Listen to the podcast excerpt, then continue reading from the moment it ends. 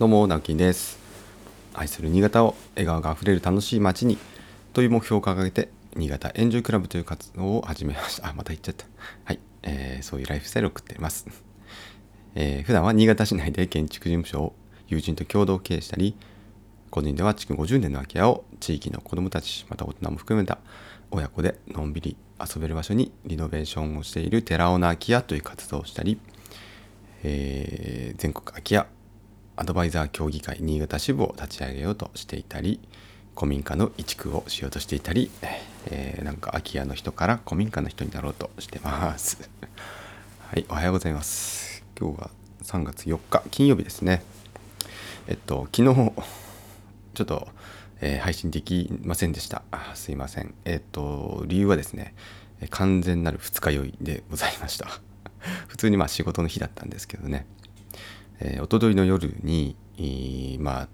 結構久しぶりに飲みすぎてですね昨日は。いや久しぶりにあんなに二日酔いになりました。もう気持ち悪くてね朝から。普通にまあ会社にはなんとか行きましたけど、えーあんまりひどいのでもう途中ソルマック買ってねソルマック飲んで初めて初ソルマックを飲んだんですけど効きますねあれね。すっごいまずめちゃくちゃまずって思ったんですけどめちゃくちゃ効きました。いや本当に皆さんも二日酔いの時はソルマック飲んでくださいね。はいということでえっ、と今日はまあその辺からの話もしたいなと思うんですけどまあその時にね飲みに行った飲みに行ったというか、えーその夜まあ実はお会いしていたのが前もお話ししてたねアトリエ N という設計事務所をやられてます、えーまあ、歴史的建築物を主に手掛ける、まあ、そういった、えー調査とか修繕設計とか、えなかなかこれ一般的ではないと思うんですけど、まあ、歴史的その100年200年300年とか、うんいわゆるねもう歴史的に価値がある、ま、神社仏閣だったりとかそういう民家だったりとか、まあ、そうそういうことに、えま、精通しているアトリエ N の、え清水さんの、まあ、事務所事務所兼、まあ、自宅っていうのかなるのかな？自宅で、まあ、お仕事もされたりするので、えーまあ、うちの町にあるご自宅に実はこうお酒を持ってね、はい、伺ったんです。久しぶりにまあ飲み過ぎたっていうのはそこ盛り上がりすぎたんですけど、はい。まあ、改めてね、えっと、ずっと最近話をしている古民家の話、えー移築したいなというものがすごくすごく機運が高まってですね、まあ、あれやこれやとうん奔走してたわけです。で結局やっぱりですねね最後はやっぱ清水さんにここはちょっとお話をして、まあ、何とかその道を切り開こうではないかと、まあ、教えを恋に、えーったわけなんででこれはあのやっぱりずっとねあれなんですよもうコンサル受けてるようなもんなんですよ本当に清水さんからねすごく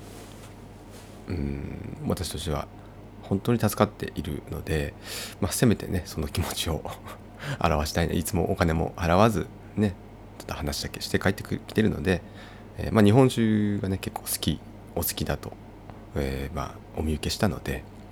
えー私が好きなとかね中越地方の新潟県の中越地方のお酒をちょっといくつか持って行ったりしてつまみを持って行ったりして、えー実はお酒を組み交わしたんですね。でまあ今日のそうですねテーマはですね、まあ、そこで言われたのがうんまあ自分の中にない引き出しを引っ掛け回しても、まあ、ないものはない みたいな話ですね。これってもう本質本質だなと思ってやっぱ言われるともうその通りだなって思いました。うん、これどういうことかっていうとね、まあ、古民家移築したいって話をしてたじゃないですか。でそれに対して、えっとまあ、家としてというより使うんじゃなくて、えーま、この話もしましたしましたね。ちょっと私もうどこで誰に話したかわからないんですけど、まあ、妻の妻とお姉さんがやってる「みちここ」っていううーまあビーントゥーバーチョコレートを作っている、まあ、ケーキなんかも作ってるんですけどね。私の中ではやっぱそのビーントゥーバーチョコレートを、まあ、作ってる唯一新潟でも唯一少ない、えーすごく可能性の秘めている、まあえーお菓子屋さんだと思っているんですけども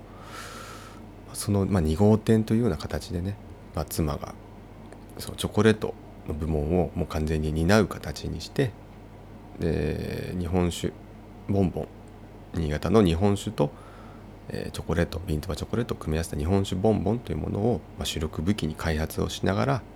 まあ、それをこう売っていこうというものをその古民移築した古民家の中に設けて、それをこう産業としてね地域の産業としてそう育てるっていう案プランが私の中でこうあったんですね。そしたら、まあ、古民家を移築してきた意味もあるし、まあ、そういったね、えー、産業にもなるんじゃないかとか。でそういう作る場所今ないんですよ。今の道ここの中にはそれをそれをこう賄うスペースがなくてですね、まあ、実際妻も本当はやりたいのになかなかできないとかっていう、まあ、ジレンマもあったりするんですね。それもまあ毎日聞いたりしてるんです。でそこもなんとかしたいなっていうのもあって、えーまあ、ユーハス工業で私が勤める会社あのそこそこの資本力を持ってきているので、まあ、そういった資本を使って、まあ、どういった形になるかわからないんですがでも会社として新しい事業部 チョコレート事業部も作ってそこの経営をしてしまうっていうのも、えー、いいんじゃないかななんていうふうに思ってそれをこう組み合わせた形でちょっとプランを進めてたんですけどもまあやっぱりなんでなぜ古民家なのかとかなんで古民家と道ここを組み合わせる必要があるのかみたいなところっていうのは、まあ、根源的な問いですね。あのまあ、そもそもそこって何でなの？っていうところを、まあ、代表の山本、ね、相方にも突っ込まれた部分でもありますし、まあ、自分自身はそう言われてもまあ本当にそれって全然組み合わせる必要ないよなと やっぱりね思ってたんですよね。うん、あの古民家は古民家で別にできるし道ここは道ここで別に古民家じゃなくてもいいんですよね。今空いてるテナントとか他の空き家とか別の場所でもすぐね進められることですからね。うん。それを無理やりくっつけたっていうのは何とかしてその古民家の移築をやっぱ正当化させたいというか、まあ、認めてもらいたいっていう思いがあって私の中にあるねその脳内にある引き出しをもう全部開けて今までの引き出しもう片っ端から上げてですね中身全部出していやこれじゃないこれじゃないこれじゃないこれじゃないっつって導き出したのがそのプランだったんですね。でまあそれを、えー、しっかりと清水さんにもやっぱ見見破られましてですね五十嵐君とあの足りない足りないっていう状態でこう背伸びする形でね、まあ、古民家を正当化しようとしてなんかこう引き出しを引っかき回してるけどちょっとそれはどうかなっていう話だったんですね。で、まあ、すごく優しくおっしゃってくださったんですよでも。うん、でその本当はねやっぱりこうあこれね車の馬力に例えてお話をされてたんですけど、まあ、A っていう車、えー、私もちょっと車種があんまり詳しくないんで ですけどうん排気量とか馬力とかってあるじゃないですか。あのなんとなく例えますよ。なんとなく例えますけど 2000cc の排気量で、えー、300馬力。これギリギリ例えば A の車っていうのを出せる。とすると五十嵐君は今この状態だよねっていう排気量アウトプット量その引き出しの量ってことですねがあんまりないのに頑張って頑張って頑張って300馬力出そうとしてる一方ですね B という車があります。まあ、これ例えば清水さんだとしましょう。排気量が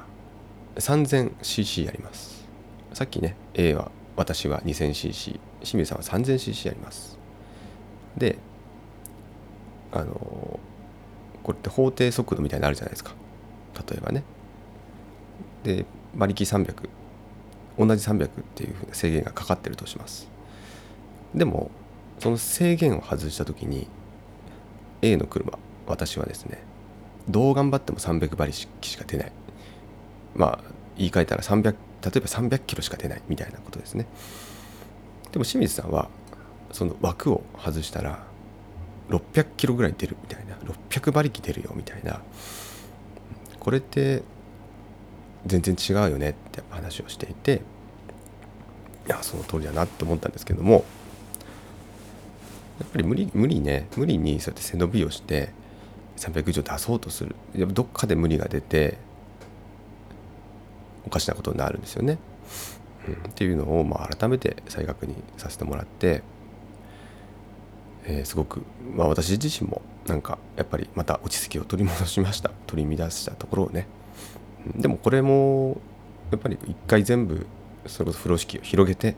うん、全部引き出し出してみて分かったことでもあるのでこれは無駄だったとは思いません。この1週間とか2週間とか3週間。もう全部で多分3週間ぐらいのこの私の古民家、えー、騒動だったわけですけど、うん、でやっぱりね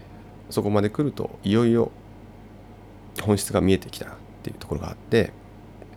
それ何かっていうとやっぱり古民家古民家行ってね人に要は進めたいっていう気持ちもあるわけですよ。それを仕事にしたいとか何とかしたいって思いがあるんだったらまず自分で住めやっていうね。自分で使えやっていう。もうすごく初歩的なところに立ち戻りまして、えー、ゆるゆるながらですね我が家の古民家移築計画というものが昨日から、えー、やんわりスタートしました、えー、この話は妻にも昨日伝えてですね非常に驚いてましたけど。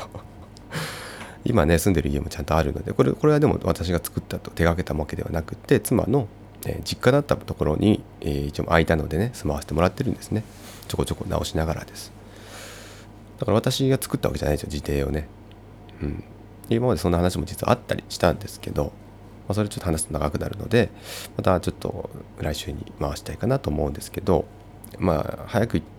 こう簡単に言うとね人生2回目です。実は自宅を建てようかなって思えたのが。で今回はさらにそれがもう建てなきゃいけないんじゃないかなみたいな。なんかこここのこんな縁をもらって建てないっていう選択肢はやっぱ取りたくないなって思って。まあ、ある意味決心をしたできたって感じですね。もちろんこれはあのあれですよ。お金借りれるかなとか、えー、そういう問題が全然出てきますから個人的なね、うん。まあ、会社としては全然有料企業だと思いますけども個人の信用っていうのはまた別ですからね、まあ、そういった住宅ローンちゃんと取れるのかなとかいろいろもろもろめっちゃ普通なことはやっていかないといけないんですけどでも、えー、そこに向かってちょっと歩んでいこうかなっていう方向性は決まりましたので、まあ、もしねそれが理想叶わないかもしれないですよ。やっぱり建てる土地の問題もありますからね。今の住んでるエリアでやっぱ探したいとも思いますし希望するエリアにないっていう可能性がめちゃくちゃありますから。だからこれは多分1年とかのスパンじゃなくて2年3年とか結構長い目で見る計画なのかなと思っています。そういった条件がやっぱ揃うまでそんなに急がなくてもいいなっていう気はしますし。とはいえですね一つ問題なのがえー、古民家が解解体っていうのが今年いっぱいっていうのがもう決まってるっていうところですね。そこだけなんです。そこだけをなんとか今クリアすれば、えー、どっかに保管しておけばねその、まあ、お金の問題あと保管場所の問題っていうものがクリアできれば、えー、そその先ね1年2年かかっても大丈夫なんですがまあそれをこうゆるゆると進めてみようかなっていうところで今落ち着いたよっていう今日のお話でした。はいまたあの結構壮大なプロジェクトになりますので、はい、これこれ聞いてる皆さんともねまだちょっとご協力いただいたりとか ご支援いただいたりしたいな応援してもらいたいなっていう気持ちは今すごくあります。あの私もね会社経営してるとはいえども正直そんなにあの今給料いいてるわけじゃないんですね。なんでその返済能力という問題もあります。借りれるか問題と返済能力。我が家のね。そういうところでもなんか頑張らなきゃいけない部分いっぱいあって。でもうんそう頑張ればもし手が届くなら頑張りたいなって気持ちで今すごくいます。はい。ということで、えー、今日はちょっとそんな決意表明も含めてですね。こっちの方向に決まりましたというご報告でした。でえっ、ともう自分のねない引き出しはもうないと。認めてですねこれからちゃんと引き出しを一個一個作っていく。で古民家の、うん、知識って本当に私ないのでそれを学べる本当に大きなチャンスが目の前に今広がってるなということである意味その自分に対しての投資ということを、うん、決めました、はい、お金とか借りれたらいいなどうかな。まあ、ちょっとまた動いてみてご報告しますね。ということで、えー、今日金曜日ですね、えー、今日一日頑張ってまた明日、明後日。素敵な週末をお過ごしください。それではまた、バイバイ。